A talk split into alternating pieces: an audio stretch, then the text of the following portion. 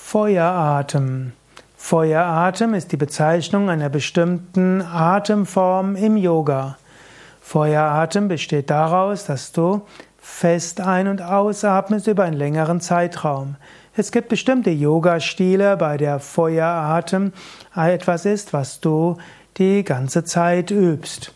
Der Feueratem besteht, kann entweder eine Art dauerhafter Kapalabhati-Atem sein oder auch eine sanften Atmung, die ich manchmal als Kapalabhati Bastrika oder Bastrika Kapalabhati bezeichne.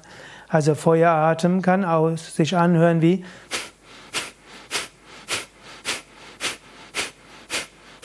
oder eben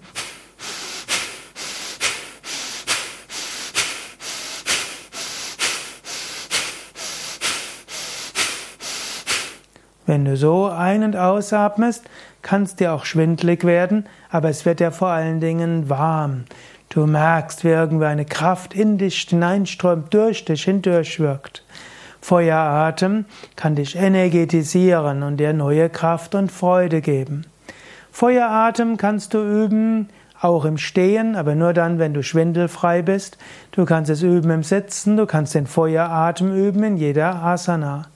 Feueratem üben wir bei Yoga Vidya gerne, natürlich als Kapalabhati zu Anfang des Pranayama. Im fortgeschrittenen Yoga gibt es auch Bastrika als eine Form von intensivem Feueratem am Ende von fortgeschrittenem Pranayama. Und wir üben manchmal den Feueratem auch in Fisch, Matsyasana und in manchen Stunden auch während aller Asanas. Du kannst es ja mal ausprobieren, wenn du Yoga kennst, wie es ist, Kapalabhati oder Bastrika Kapalabhati in die Asanas hineinzubringen. Eine intensive Erfahrung wird es werden.